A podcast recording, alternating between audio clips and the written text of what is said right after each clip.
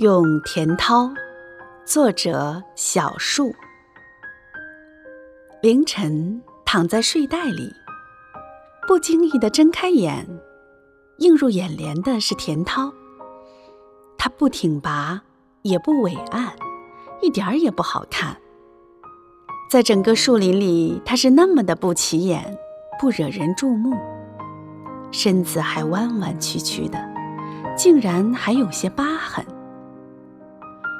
也不知道这棵弱弱的小树以前经历过什么，是什么样的一种精神，让它现在还坚强地生长在这里。看着它，我迷迷糊糊地睡着了。几声清脆的鸟叫声把我吵醒。睁开眼，天已经大亮，一缕缕温暖的阳光。照到了我的脸上，我发现田涛已枝繁叶茂，在太阳的照耀下显得那么的精神，生机盎然。树上还有几只小鸟在欢声歌唱。田涛，你可以为别人提供栖息之地，也可以帮助别人，更可以被仰视。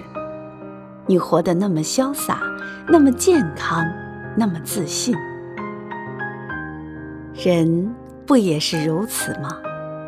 不管身处的环境如何，不管多少遭遇，也不管别人怎么看你，如果你坚强的活下去，坚定自己的信念，一定会成就一番别人仰视的成就。